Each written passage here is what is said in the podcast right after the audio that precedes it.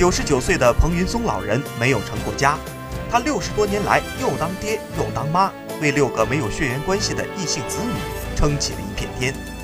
一家七口的故事感动了无数网友。当年，老人在工厂做门卫，住在收发室，用几十块钱的工资养活着一家人。数年间，老人多次拒绝了别人给他介绍对象的好意，在邻居们的帮助下，将六个孩子拉扯成人。五儿子栾景通一直在学习父亲帮助他人。他从1999年开始组建雷锋车队，至今一直为有需要的人义务服务。十九年间，他累计投入到雷锋车队数百万元。他说，自己一半时间经营公司，一半时间做爱心事业。